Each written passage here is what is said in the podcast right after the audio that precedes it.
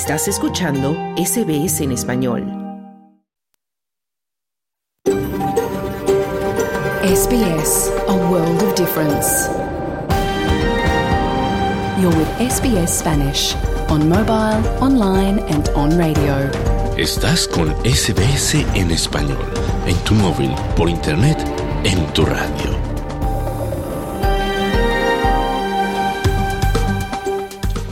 Hola, ¿qué tal? Muy buenas tardes y bienvenidos a Australia en Español, el programa en español de SBS Audio. Este miércoles 29 de noviembre de 2023 te saluda desde los estudios de Melbourne, las tierras tradicionales del pueblo Urungeri, Noelia Blasco y Camilo Montoya Yepes con las noticias. En SBS Spanish reconocemos la conexión continua e inquebrantable de los pueblos aborígenes y los isleños del estrecho de Torres con sus tierras. En el programa de hoy conversamos con una intérprete de español que trabaja en el Centro CASA, el Centro contra la Violencia Sexual en Melbourne, dependiente del Hospital Royal Women, y que proporciona asesoramiento a las víctimas de abuso. Como cada miércoles, hablamos de fútbol con Sergio Levinsky, hablaremos de los resultados de la jornada de Liga de Campeones y la crisis de Boca Juniors, entre otros temas. Además, Venezuela y Guyana se encuentran en plena disputa por el territorio de la región rica en petróleo, Esequibo. Todo esto hasta las 2 de la tarde, pero primero vamos al boletín de noticias con Camilo Montoya Yepes.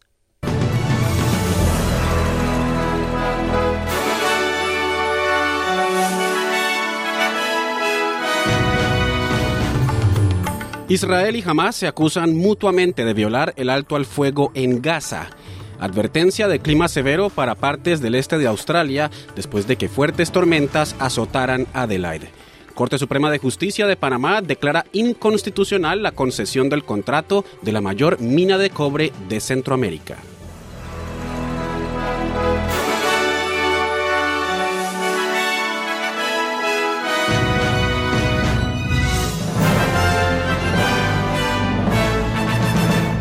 Y empezamos con noticias internacionales porque Israel y Hamas se han acusado mutuamente de violar la tregua durante el quinto día del alto al fuego en Gaza. El ejército israelí asegura que tres artefactos explosivos fueron detonados cerca de sus tropas en dos lugares del norte de Gaza y que militantes en un lugar abrieron fuego contra las tropas, que a su vez respondieron. Hamas, por su parte, ha acusado a Israel de cometer una flagrante violación del alto al fuego al desencadenar represalias por parte de sus combatientes sin proporcionar detalles. El intercambio de señalamientos evidencia la fragilidad de la tregua, pues las fuerzas israelíes y los combatientes de Hamas mantienen sus posiciones muy cerca unos de otros, preparándose cada uno para una posible reanudación de los combates cuando finalice el alto al fuego. Ahora pasamos a noticias de Australia porque fuertes lluvias han dejado sin electricidad a miles de hogares en el sur de Australia, derribando árboles e inundando calles en toda la ciudad de Adelaide. Ha habido cientos de llamadas de asistencia a los servicios de emergencia del estado, ya que en partes de la ciudad se registran niveles de lluvia más altos de lo habitual durante noviembre. Las condiciones están mejorando en Adelaide, pero se pronostica que las tormentas severas se extenderán a partes del este de Australia. Jonathan Howe, de la Oficina de Meteorología, dice que se esperan condiciones meteorológicas adversas durante los próximos días. Rainfall will pick up from early Wednesday morning, and there is the potential for six hourly totals Las precipitaciones han aumentado a partir del miércoles y existe la posibilidad de que se produzcan totales de 6 horas de hasta 150 milímetros, lo que provocará inundaciones repentinas y vientos dañinos de más de 90 kilómetros por hora, principalmente a lo largo de la franja costera al sur de Moruya Heads. En términos más generales, en el este de Australia esperamos lluvias y tormentas generalizadas en los próximos días desde el sur de Queensland hasta el sur de Victoria, decía Jonathan Howe. El primer ministro Anthony Albanese ha ofrecido una disculpa formal a los supervivientes de la talidomida y sus familias. Albanese ha dicho al Parlamento que los supervivientes habían solicitado repetidamente una resolución notable cuando no fueron protegidos por los sucesivos gobiernos. La declaración es a propósito del fracaso del gobierno federal y los gobiernos estatales a la hora de prohibir la importación o venta del medicamento ampliamente recetado a mujeres embarazadas para las náuseas matutinas y la ansiedad, a pesar de que en noviembre de 1961 se relacionó con defectos de nacimiento. Albanese dice que la disculpa es es un reconocimiento nacional muy esperado por lo que han soportado los sobrevivientes. Today, on behalf of the people of Australia, Hoy, en nombre del pueblo de Australia, nuestro gobierno y este Parlamento ofrecen una disculpa completa y sin reservas a todos los sobrevivientes de la talidomida, sus familias, sus seres queridos y cuidadores. Pedimos disculpas por el dolor que la talidomida ha infringido en todos y cada uno de ustedes, todos y cada uno de los días. Lo sentimos, decía Albanese. La ministra de Asuntos Exteriores, Penny Wong, recibe hoy en Canberra al jefe del Departamento de Enlace Internacional de China, semanas después de que un incidente con buzos navales provocara un revuelo público. El gobierno australiano ha expresado serias preocupaciones a China por el incidente entre un buque de guerra chino y un equipo de buceo australiano en aguas internacionales frente a la costa de Japón. Pero antes de la reunión con Wong, el diplomático chino Liu Jianchao ha sugerido que el incidente surgió del comportamiento de Australia en la región y le ha hecho al Instituto Australia-China eh, que discutir sobre el suceso es, en última instancia, contraproducente para mejorar su relación. So I think that we do Creo que instamos al gobierno australiano y también a los militares a actuar con gran prudencia, prudencia en esta área, decía el diplomático chino. Australia está tomando medidas para establecer un régimen de detención preventiva aún más estricto tras la desaparición de un solicitante de asilo liberado que se negó a llevar un dispositivo electrónico de seguimiento. La ministra de Asuntos Internos, Claire O'Neill, dice que el gobierno federal está trabajando en una legislación que le permita volver a detener a estas personas condenadas por delitos después de que se vio obligado a liberar a algunos cuando el Tribunal Superior dictaminó que la detención indefinida era ilegal. La ministra ha instado a la oposición a no obstaculizar las leyes para proteger al público, pero la lideresa adjunta liberal, Susan Lee, dice que el problema no es la posición de la coalición, sino la mala gestión de todo este asunto por parte del gobierno. Dan Tehan and James Patterson, Shadow Immigration and Shadow Home Affairs Ministers. Dan Tehan y James Patterson, ministros de Inmigración y de Asuntos Internos en la oposición, están trabajando en los detalles de esto. Pero lo que siempre hemos dicho es que necesitamos un régimen de detención preventiva. El Tribunal Superior no ha estado en desacuerdo con eso. Lo que lamentablemente ha sucedido es que el gobierno podría haber estado trabajando en esto hace semanas, decía Susan Lee. Un comité parlamentario federal ha recomendado que se establezca un proceso independiente para gestionar la verdad y las negociaciones de tratados con los australianos indígenas. Es una de las seis recomendaciones del grupo que también incluye respaldar e implementar la Declaración de las Naciones Unidas sobre los Derechos de los Pueblos Indígenas. La senadora indígena Lydia Thorpe dice que lo que recomienda el comité representa los deseos de larga data de los aborígenes australianos. Since the day this country was colonized, we've been calling for this. Desde el día en que este país fue colonizado, hemos estado pidiendo esto y que estos procesos deben llevarse a cabo de inmediato. Su compatibilidad y, de hecho, los efectos complementarios y beneficiosos de la implementación de la Declaración de Naciones Unidas han sido claramente delineados en el informe del comité y no podemos perder más tiempo, decía la senadora Thorpe. Un nuevo informe ha confirmado que Australia gastó miles de millones de dólares en su respuesta al COVID en el punto álgido de la pandemia. Las cifras del Instituto Australiano de Salud y Bienestar, AIHW por sus siglas en inglés, muestran que se gastaron 48 mil millones de dólares entre 2019 y 2022, lo que representó el 7,2% del presupuesto general en salud. Las cifras se publicaron al mismo tiempo que un informe separado que insta a los, australianos a mejorar drásticamente las tasas de vacunación mientras el virus continúa infectando a las personas en todo el país.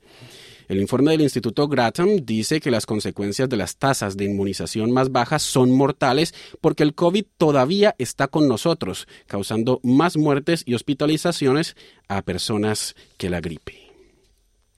Las agencias gubernamentales australianas eh, se han convertido en un objetivo cada vez mayor para los ciberataques y un informe revela que los intentos de robar información oficial han crecido en más del 60%.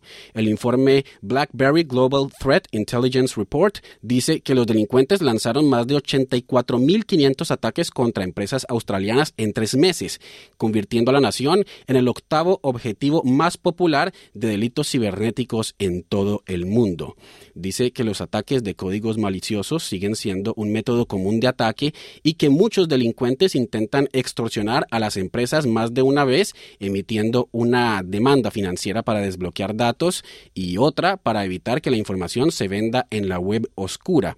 Los ataques a los servicios públicos también han aumentado, pasando de 30.000 entre marzo y mayo a 48.000 entre junio y agosto. Una nueva encuesta nacional sugiere que la crisis climática es la mayor preocupación para los jóvenes australianos. El informe de la encuesta juvenil 2023 de Misión Australia encontró que 44% de los encuestados consideran el medio ambiente como el tema que más les preocupa, más que la asequibilidad de la vivienda, que tuvo un 19%, y la salud mental, que tuvo un 30%. La directora ejecutiva de Mission Australia, Sharon Callister, dice que la investigación evidencia que los jóvenes están comprometidos con los principales problemas que enfrenta el país. La encuesta tuvo una muestra de 19.500 personas de entre 15 y 19 años. Una investigación sobre la crisis de asequibilidad de la vivienda en Victoria concluyó con el rechazo de los pedidos de un límite a los precios de alquiler.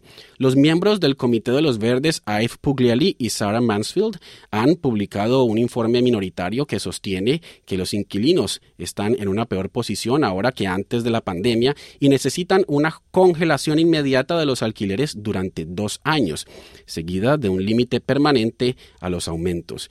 Pero el informe mayoritario del Comité Parlamentario dice que el gobierno de Victoria debería, en cambio, presionar a la Commonwealth para que examine sus concesiones fiscales relacionadas con la vivienda, incluido el apalancamiento negativo y el descuento de impuestos sobre las ganancias de capital para propiedades de inversión.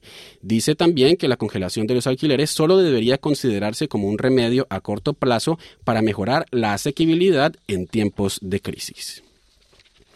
En información de Latinoamérica, tras cuatro días de deliberaciones, la Corte Suprema de Justicia de Panamá, de forma unánime, ha declarado inconstitucional el contrato de concesión de la mayor mina de cobre en Centroamérica, generando celebraciones y levantamientos de los bloqueos que iniciaron el pasado 20 de octubre y que han dejado pérdidas de más de 1.700 millones de dólares estadounidenses. Las protestas, las más significativas desde 1989, estallaron cuando el Congreso aprobó el contrato firmado por el gobierno y la empresa minera canadiense First Quantum Minerals para operar por 40 años la mina de cobre a cielo abierto en el Caribe panameño. La mina, importante para la economía panameña, genera empleo y aporta al Producto Interno Bruto, aunque ambientalistas han criticado su impacto. Tras el fallo, la empresa minera, que ha invertido 10 mil millones de dólares estadounidenses, advierte de posibles demandas arbitrales, mientras el gobierno ha acatado la decisión y se alista para defenderse.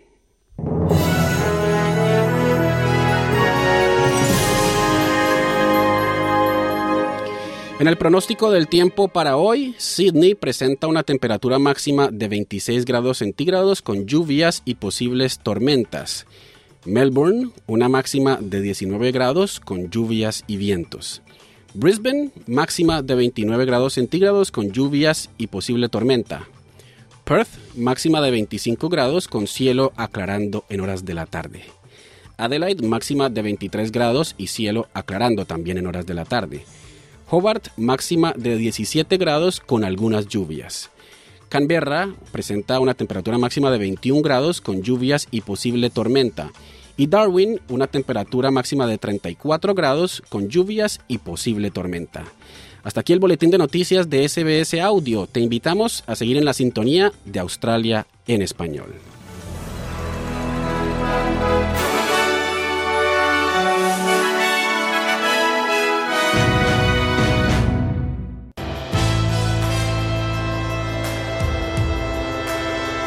Bienvenidos. Aquí comienza SBS Audio. Australia en español.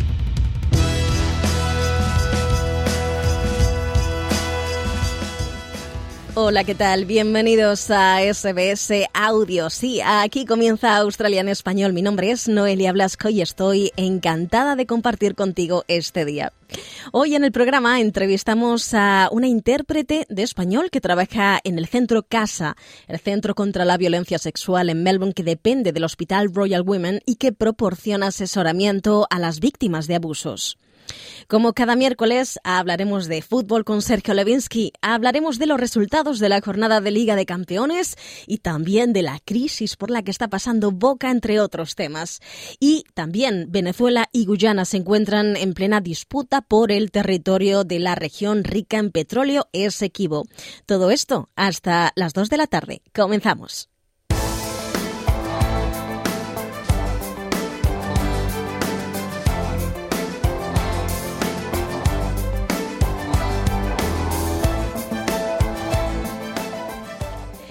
En el centro Casa reciben a mujeres y hombres víctimas de abusos sexuales. Se trata de un centro ubicado en el centro de Melbourne y dependiente del Hospital Royal Women.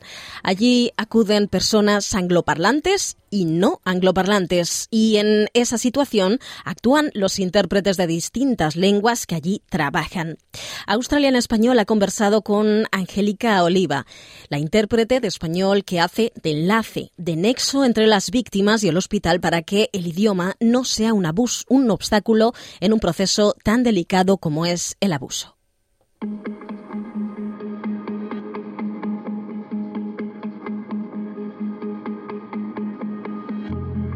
Mira, CASA, en español las siglas es el Center Against Sexual Assault.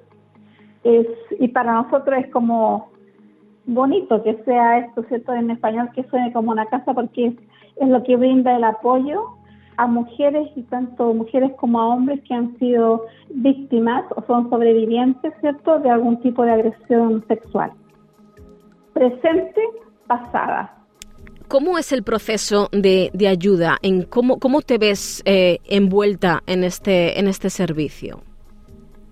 Bueno, el, el CASA está ubicado en el centro de la ciudad y nosotros como intérpretes del hospital, nosotros vamos cuando hay una cita con una persona dependiendo del lenguaje, nosotros servimos 14 lenguajes aquí en el hospital, más 70 o más que conseguimos por a través de agencias. Entonces la, mujer misma o el hombre se pueden referir ellos mismos, no necesitan derivación de nadie. Y una vez que se hace el enlace y, corrigen, rectifican o entienden que necesitan un intérprete, entonces nos llaman a nosotros y nosotros vamos en persona o por videollamada Em, o por teléfono y lo que hacemos nosotros es interpretar, ¿cierto?, cuando hacen el ingreso, los detalles máximos y también asistimos a interpretar a cada sesión de consejería, asesoría que ellos tengan ahí. Es decir, sois el primer punto de apoyo para una víctima que no domina el inglés. Exactamente. Y ahí, como es bien delicado el asunto, ¿verdad? Eh, eh, nosotros tenemos que tener toda la, digamos, hacer uso de toda nuestra confidencialidad. Esto es totalmente tan íntimo de la persona que nos sentimos como privilegiados en el sentido de que podemos estar ahí escuchándolo, pero con todo respeto, como digo, mantener la confianza al nivel de que ellos puedan sentirse bien y sepan que nada de eso que se converse sale hacia afuera.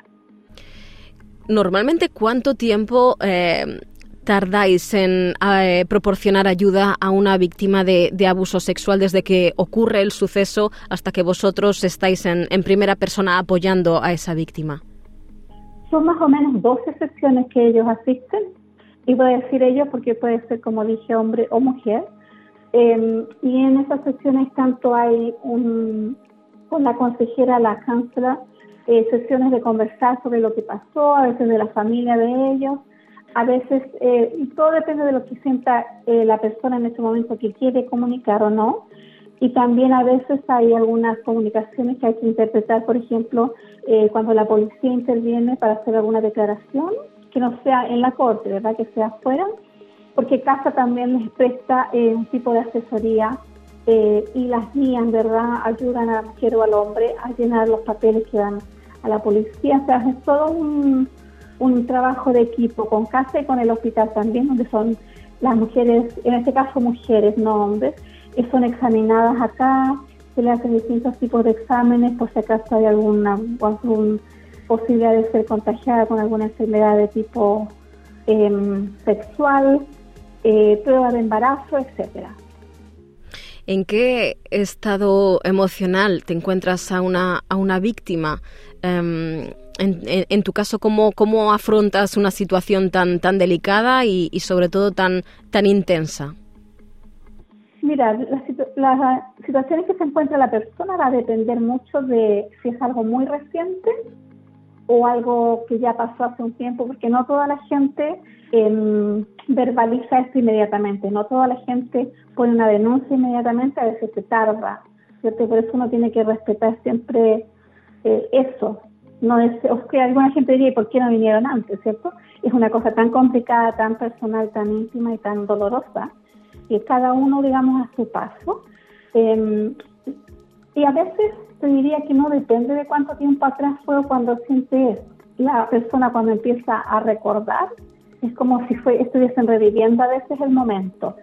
Y la única forma que yo tengo de hacer mi trabajo es, eh, primero, el respeto de estar ahí, y la otra es eh, digamos, ser el comunicador solamente. Yo, yo soy como un, cable que está en el medio de dos de dos otros cables y yo sirvo para que pase para allá y para acá la, la información. Angélica, ¿uno mm, recibe algún tipo de formación psicológica para enfrentarse a este tipo de, de, situaciones? Porque tú no dejas de ser una intérprete que lo que hace es... Em, distribuir palabras de un lado al otro, pero lo que te, te, encuentras enfrente es una persona con la sensibilidad a flor de piel, ¿no? En este tipo de situaciones. Sí, mira, yo me acuerdo, si puedo contar algo medio personal, ¿eh? no es personal, pero es una idea. Cuando yo llegué a trabajar aquí, 11 años atrás, teníamos otra manager del departamento y cuando ella me entrevistó me dijo, eh, ¿cuál era mi idea de lo que yo quería hacer como intérprete? Y yo le dije que yo quería ayudar a la gente. Y me dijo, la profesión nuestra no es una ayuda a la gente. Uno no los ayuda a ellos porque están más desvanecidos, no saben hablar, no. Uno comunica lo que ellos quieren decir en un idioma a la persona que no entiende y de allá lo mismo hacia la otra persona. Pero me dijo, así como entre paréntesis, pero si uno no tiene empatía, no sirve para este trabajo.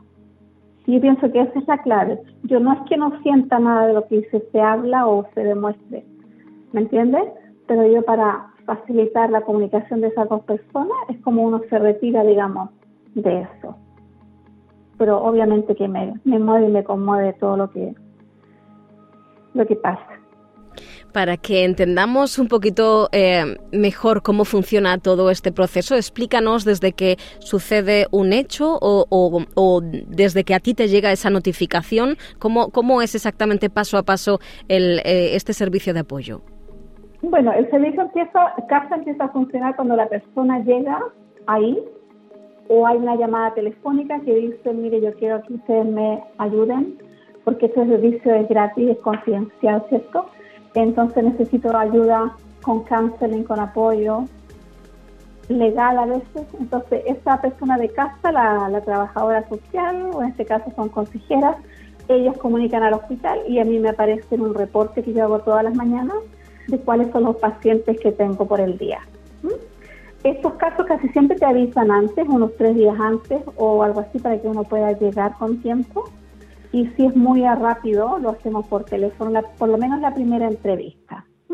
Y así vamos eh, involucrándonos en las otras sesiones y después interpretamos aquí cuando vengan al hospital a hacerse los exámenes. Eh, así. O sea, a veces depende, depende, ¿no? Pero es casa, digamos que casa comienza esto con el hospital porque casa es parte también de los servicios que ofrece el hospital. Em, tú recibes esa notificación para, para, atender a una paciente y te eh, desplazas hasta el hospital, hasta una comisaría de policía. ¿En ¿Cuáles son tus, eh, tu centro de trabajo? Solamente nosotros vamos a casa, que está en el centro, en la CBD de aquí de Melbourne o a interpretar las sesiones de consejería y terapia o al hospital cuando vienen al doctor a hacerse exámenes, algunas pruebas y etcétera. La de la policía solamente nosotros ayudamos a veces a cuando la consejera toma las declaraciones de la persona y eso va a ir a la policía, uno ahí interpreta lo que la persona está diciendo. Pero así yo cara a cara con la policía no tengo ningún contacto.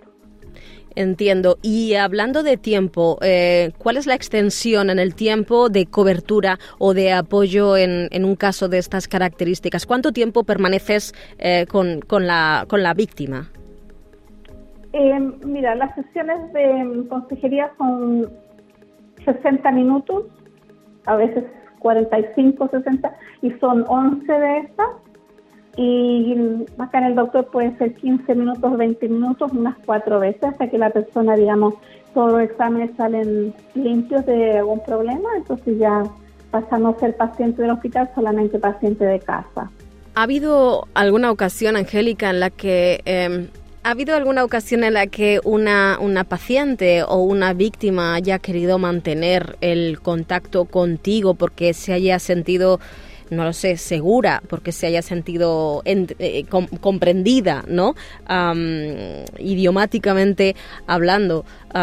¿Se ha dado caso eh, en alguna ocasión o, existe absolutamente una, un protocolo estricto en este caso? Se, da, se ha dado casos donde algunas personas me han preguntado mi número telefónico, eh, que eso estrictamente es un no. Yo no puedo tener contacto con nadie en trabajo porque sería pasaría a llevar el código de, ética de nosotros los intérpretes. Em, o te piden más detalles o cosas y uno siempre dice no y lo que usted necesite a través del hospital o de casa, ¿verdad? Nunca he dado mi teléfono a nadie, no se puede aunque quisiera ayudar a veces porque podría de una u otra forma, no puedo. Y no lo hago sencillamente para no pasar a llevar el código porque es lo que, digamos, el profesionalismo empieza por, por seguir esos códigos, ¿no? Y en la medida eh, en la que tú mm, se te permita contarnos eh, abiertamente qué tipo ah, de víctima te encuentras, eh, idiomáticamente hablando, cuál es su nivel de, inglés, qué, qué, necesidades tiene a la hora de, de, pues, de hablar contigo. Hay niveles bastante altos, pero al momento de los nervios y todo eso, la, la persona prefiere tener a alguien que vaya interpretando, digamos, exactamente lo que quieren decir. Hay gente que tiene muy poco idioma, hay intermedios. Em, hay personas que a pesar de que mm, tienen un inglés no tan bueno, rechazan eh, la ayuda del, o sea, la interpretación y eso es totalmente normal, porque son cosas tan personales y tan difíciles. Y uno tiene que estar cierto aceptar lo que la persona determine. Yo creo que, que eso es, o sea, no, no importa el nivel de inglés, muchas veces la gente quiere ese apoyo de, interpretar. Parece que no te contesté la pregunta completa. bueno, eh, hay muchas cosas en lo que pueden eh, ayudar ellos también, que a mí me parece importante eh, decir que no solamente es la consejería, tratar de escucharlos sobre lo que les pasó, eh, si fue porque hablan de su familia, ¿verdad? Puede ser un agresor que sea dentro de su familia, puede ser que sea alguien poco conocido. Y entonces ellos en casa también se apoya a la gente que está apoyando a esta gente, pero eh, lamentablemente en los últimos años yo me he encontrado con muchos casos que son gente que ha llegado hace poco, mujeres que ha llegado, han llegado hace poco y el círculo de apoyo es muy pequeño y a veces inexistente. Entonces, por eso se menos mal que se hizo con 24 horas al día, 7 días a la semana, donde la gente puede llamar y tratar de, tratar de, mm, de encontrar apoyo, porque ¿qué pasa? Esta persona que viene llegando hace poco tienen muy poca infraestructura alrededor y no saben si irse de vuelta a sus países o si quedarse, si van a tener que enfrentar a la corte, al perpetrador de este asalto, eh, cómo lo van a hacer, o sea, es, es una cosa tan grande eh, y difícil para la, para la gente que vale la pena que se servicio exista, ¿no? De todas maneras. Eh, en caso de que el ah, posible agresor hable el mismo idioma, que tú estás interpretando, eh, ¿tú también eh, harías de intermediaria o te centras exclusivamente el servicio solo para eh, víctimas o, o, pacientes en este caso? Yo solo trabajo para el hospital, entonces solamente es en la parte de la víctima o sobreviviente. No, yo no hago corte, no voy a corte, el hospital es solamente la parte de salud mental y salud física y consejería. Angélica, eh, ¿se os permite hacer seguimiento de los diferentes casos o en el momento en el que finaliza tu última sesión em, con, la paciente eh, en, el, en el hospital, ahí acaba tu, tu, tu trabajo, tu nexo? Ahí acaba. Acaba como con cualquier otro paciente que es dado de alta, por ejemplo, a no ser que vuelva como paciente más adelante, eh, hasta ahí llegaría, ¿cierto?, la relación intérprete paciente y profesional, que sería doctor o midwife o consejera o quien fuese. Pues Angélica Oliva, ha sido un auténtico placer haber conversado contigo sobre este interesante tema como es el mundo de la interpretación. Mm, gracias por, por atendernos y espero que con, tus palabras, con tu experiencia, pues eh, hayas animado también a, la, a la gente por lo menos a informarse de que este servicio existe y que estáis allí también para ayudar. Exactamente. Muchas gracias por invitarme a conversar.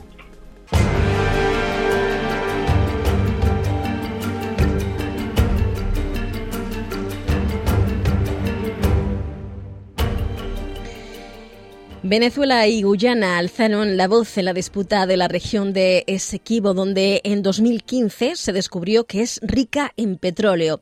El gobierno de Nicolás Maduro realizará un referendo para anexar dicho territorio y la excolonia británica, advierte con bases militares de Estados Unidos. Informa Wilfredo Salamanca.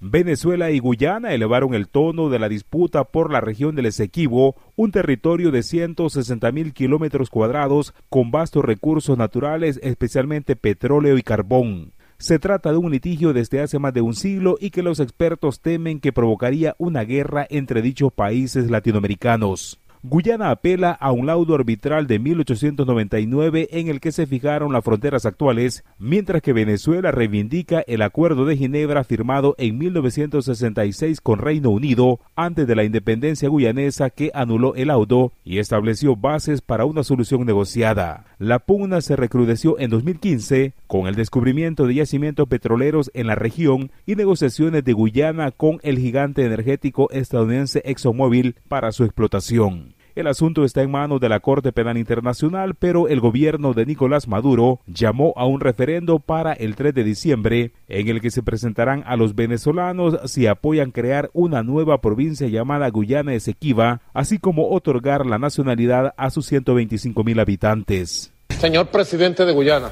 se está metiendo con una nación de libertadores antiimperialistas, de gente de dignidad conforme al Acuerdo de Ginebra y el derecho internacional, incorporando en consecuencia dicho Estado en el mapa del territorio venezolano? Sí. Cinco preguntas, vota cinco veces sí.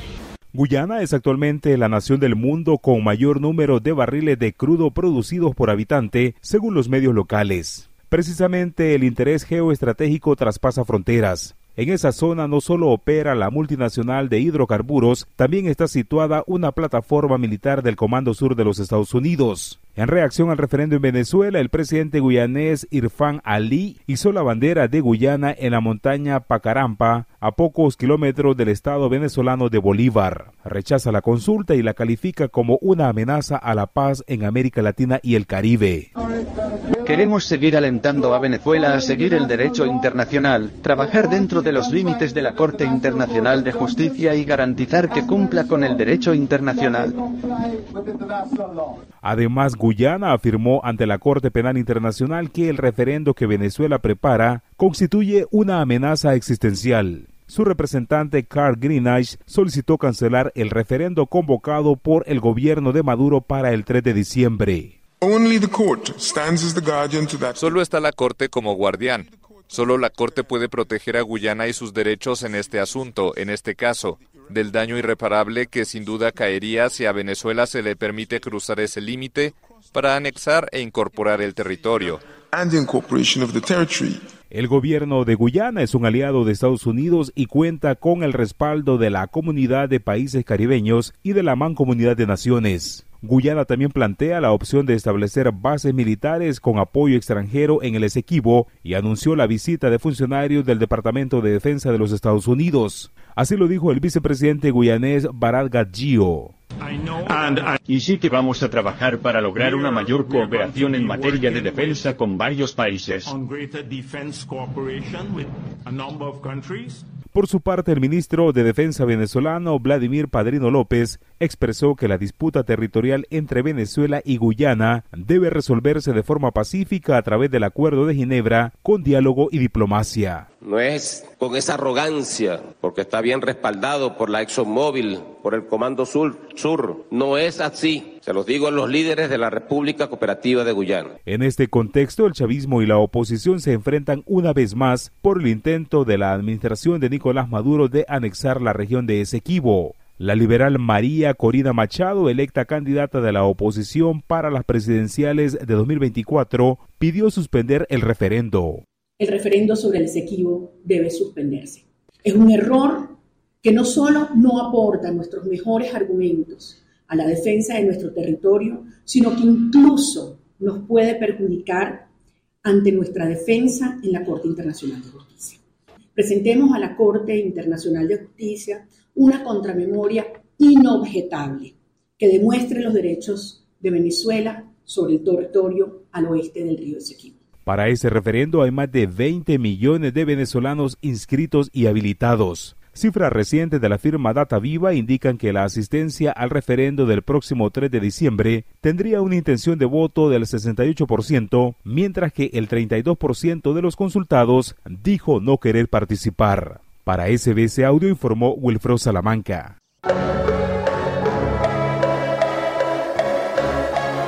Hablemos de fútbol.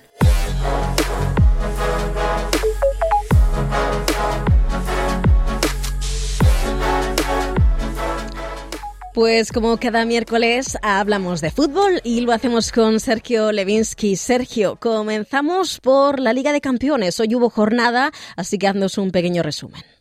Bueno, te cuento que ha sido una jornada trepidante. ¿eh? Han pasado cosas muy interesantes. Por ejemplo, bueno, los equipos españoles le ha ido muy bien, realmente. El Atlético Madrid se ha impuesto en Países Bajos al Feyenoord, un partido que era uno de los más difíciles que podía tener el Atlético, que lo había pasado mal en las Champions anteriores, pero esta vez ha logrado ya el pase a los octavos de final en una excelente racha del equipo del Cholo Simeone. Ha vencido 3-1 eh, de visitante, así que de esta manera queda por ahora líder. Todavía puede pelear el segundo lugar con la Lazio, que estaba empatando a cero con el Celtic, que es el último de grupo en Roma, y faltando menos de 10 minutos, Chiro Inmóvil, que siempre aparece eh, como goleador, esta vez volvió a aparecer marcando dos goles de esta manera Lazio ganó 2 a 0 y todavía está segundo a un punto del Atleti, pero le pelea el primer lugar, así que juegan entre sí la última jornada de Madrid, pero los dos clasificados, es solo para ver quién es primero. Otra cosa interesante es el grupo F. El grupo F, el PSG con tantas estrellas, con Mbappé, con todo lo que contrató, estaba perdiendo como local ante Newcastle. 1 a 0 con un gol de Isaac, del sueco, realmente un gran delantero, perdía todo el partido, el árbitro dio ocho minutos de descuento en la segunda parte y faltando un minuto solo para los ocho, penalti para el PSG, Mbappé cuando no, empató el partido porque si no a los franceses se le iba casi la clasificación y yo creo que Luis Enrique, el español en el banco en el banquillo de suplentes corría serio riesgo de ser despedido. Así que salvó sobre el final la situación el PSG que ahora queda segundo detrás del Borussia Dortmund que ha dado otro campanazo más, ya le había ganado al Newcastle en Inglaterra, ahora le ganó al Milan en San Siro, nada menos, en Italia por 1-3, o sea, este equipo alemán tremendo, imparable, con 10 puntos el Dortmund está entonces primero y el PSG segundo con 7, y aquí todavía tienen chances también el Newcastle y el Milan en la última jornada. Pero hay que decir también que en este partido de Milan contra el Borussia Dortmund falló un penalti Giroud, el gran delantero francés, cuando el partido estaba 0-0 recién comenzaba. Así que bueno, ahí perdió una gran oportunidad el Milan. Luego en el grupo G, también otro partido interesante, cuando ya igual estaban clasificados, fue el del Manchester City de Pep Guardiola contra el Leipzig. Este partido se jugaba en, eh, Manchester y el equipo alemán ganaba 0-2 en Noelia, pero terminó ganando el City 3-2, lo terminó dando vuelta con la bestia de Haaland, es tremendo goleador noruego. Luego Phil Foden hizo el segundo gol y el argentino Julián Álvarez marcó el 3-2 definitivo. Este grupo, como decía, está completamente liquidado con el City con 15 puntos y segundo el Leipzig con 9, los demás no tienen chance. Y por último, gran triunfo del Barcelona, muy, muy eh, esforzado, eso sí, contra el Porto, 2-1, un partido que perdía el Barcelona 0-1, pero con los dos portugueses, fíjate, justo contra el equipo portugués, y los dos goles del Barcelona los marcaron los dos Joao, como se los llama, ¿no? Joao Cancelo, de excelente partido, y Joao Félix. Así que el Barcelona, después de tantos años de terminar la Europa League, termina por primera vez en estos años clasificado para los octavos de final, ya seguro, porque aunque lo siguen a tres puntos el Porto y el Shakhtar, que ahora vamos a decir también algo de Shakhtar, ya como tienen que jugar entre el Porto y el Shakhtar, ninguno de los dos ya seguro no lo podrá alcanzar. Del Shakhtar hay que decir que más allá de que ganó un partido esperable 1-0 al Antwerp, eh, lo hizo en Alemania, porque Shakhtar es un equipo ucraniano que por la guerra no puede jugar de local, perdió a todos los extranjeros, a todos los brasileños que tenía, solo se quedó con uno, tenía nueve, así que bueno, es muy meritorio del Shakhtar que llega a la última jornada peleando todavía por ver si pasa a octavos de final en la Champions. Bueno, Sergio, cambiamos de tema porque ya conocemos eh, a los equipos finalistas del Mundial Sub-17. Sí, así es. Bueno, en dos grandes partidos, pero especialmente uno de ellos, el partido, el primero de los dos, eh, que se jugaron los dos, por supuesto, en Indonesia, donde se está llevando a cabo este mundial. Alemania y Argentina empataron 3 a 3. Pero en un partido tremendo, el equipo alemán venía de eliminar a España y Argentina de ganarle 3-0 a Brasil.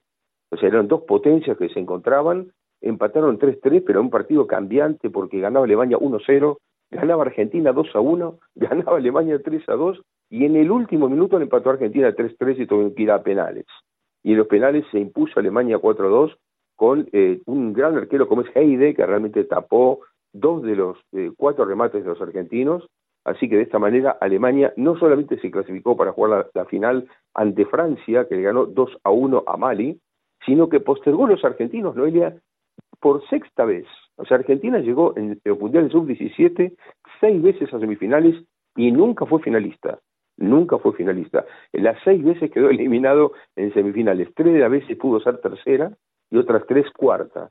Pero en seis semifinales nunca llegó a la final. Así que nuevamente le volvió a pasar esto a la selección argentina. Y por otro lado, como decía, bueno, Francia le ganó a Mali después de haber estado en desventaja, pero un equipo francés muy potente, que viene trabajando muy bien en juveniles, así que tendremos final europea el próximo domingo entre Francia y Alemania. Argentina y Mali deberán jugar por el tercer puesto. Y vamos ahora con los cambios importantes que se avecinan en el fútbol para el próximo año. Hablamos de, de 2024.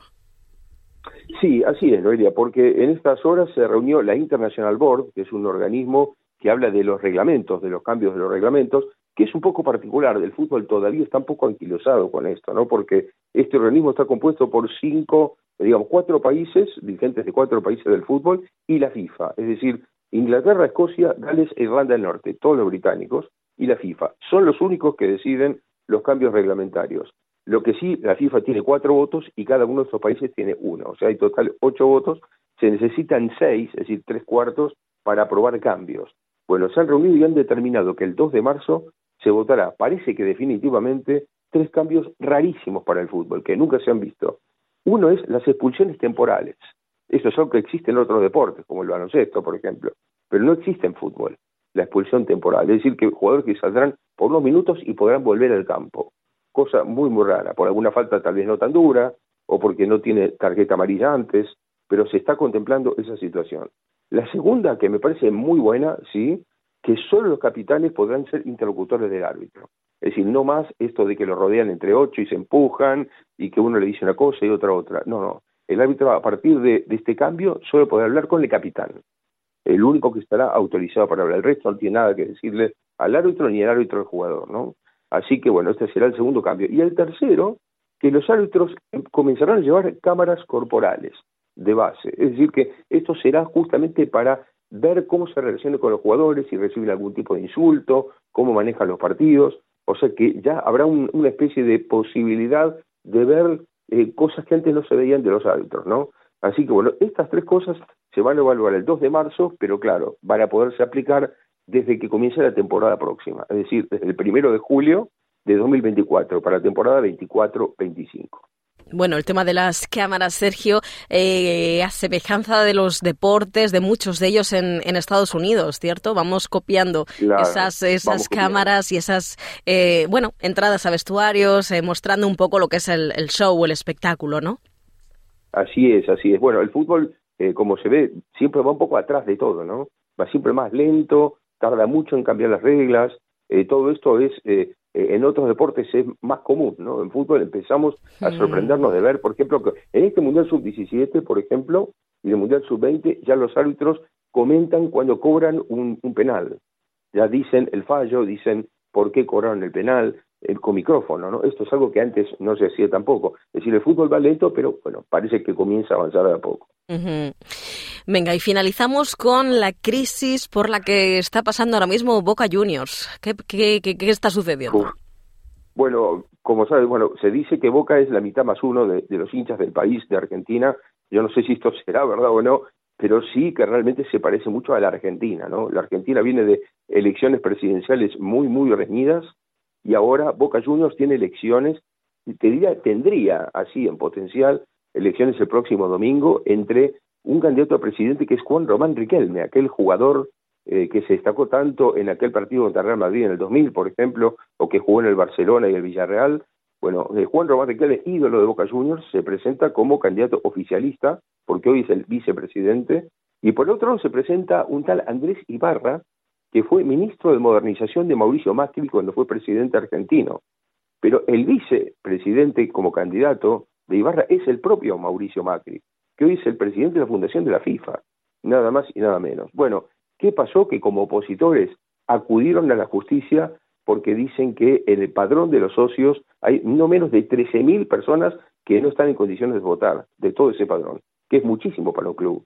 Bueno, la justicia, por el momento, la justicia de la Ciudad de Buenos Aires decidió postergar estas elecciones, pero en un momento que deportivamente además, en Noelia, Boca acaba de quedarse fuera de la Copa Libertadores, que es su gran obsesión, como cantan los hinchas, lleva seis Copas Libertadores ganadas y no va a jugar la Copa Libertadores, ni siquiera va a participar en la temporada próxima, en 2024, porque no pudo alcanzar ninguna de las seis plazas que tiene Argentina para este torneo. Así que realmente está en una situación muy, muy complicada. Pero apareció algo más, una discusión muy extraña entre Macri y Riquelme, que se lleva mal desde hace mucho tiempo, porque lo que salió ahora es que, bueno, Riquelme es muy amigo del emir de Qatar, eh, de Mohamed Al-Thani, a tal punto que le agradeció en estas horas por cinco de los secuestrados argentinos que fueron liberados por Hamas, eh, eh que, viven en Israel, ¿no? Según parece, Macri intercedió para que eso ocurriera, porque Qatar es árbitro, está como, como una especie de, sí, de árbitro entre este, Israel y este, Hamas, ¿no? Entonces, bueno, parece que Macri intercedió por esto. Bueno, ahora apareció, tuvo una discusión sobre un jugador de fútbol a través del el emir de Qatar. Es decir, lo que recordó Macri, que estos últimos años, en Macri le pidió a Riquelme, que ya era vicepresidente de Boca, que tuviera en cuenta a un jugador, a Moed Ali, que jugó como centro delantero en el Mundial de Qatar, para el equipo local, para Qatar. Porque el emir, que es fanático del fútbol argentino, quería que a través de Macri este jugador pudiera tener, o sea, una posibilidad de ser probado en Boca Juniors. Bueno, lo que dice eh, en todo caso esto eh, Macri es que le pidió por este jugador a Riquelme que aunque sea lo tenga en cuenta, porque Boca Juniors tenía la publicidad de Qatar Airways en la camiseta. Entonces decía que con esto el Emir tal vez podía poner el doble de dinero para publicitar la camiseta. Bueno, la cuestión es que Riquelme dijo de ninguna manera, no hizo absolutamente nada, y entonces Riquelme ahora está diciendo que no, que fue extorsionado con que si no colocaba ese jugador, le retiraban la publicidad de la camiseta. La cuestión es que efectivamente cuando terminó esa temporada y el jugador no estuvo en Boca, por supuesto, Qatar Airways efectivamente le retiró la publicidad de la camiseta a Boca, eso es un hecho, y Boca estuvo más de siete meses sin publicidad en la camiseta. Ahora, fíjate, Noelia, lo que es eh, todo lo que hay. Los entresijos de, Palacio, sí, sí, sí, Increíble, increíble. O sea, Boca parece como la Argentina en pequeña, ¿no? Es decir, una, en este momento mismo que estamos hablando, hay una cantidad inmensa de gente rodeando a Bombonera, que es el estadio clásico de Boca Juniors, pidiendo que haya elecciones el domingo. Es decir, que hay un, la gente movilizada en la ciudad de Buenos Aires para pedir elecciones el próximo domingo. Bueno, pues esperemos que se resuelva pronto esa, esa crisis. Sergio Levinsky, como cada miércoles, gracias. Es un placer hablar contigo de fútbol. Bueno, igualmente, Noelia, un abrazo. Hasta la próxima. Bien, pues nosotros ya nos preparamos para marcharnos. La próxima cita en español es mañana a partir de la una de la tarde. Dale un like, comparte, comenta. Sigue a SBS Spanish en Facebook.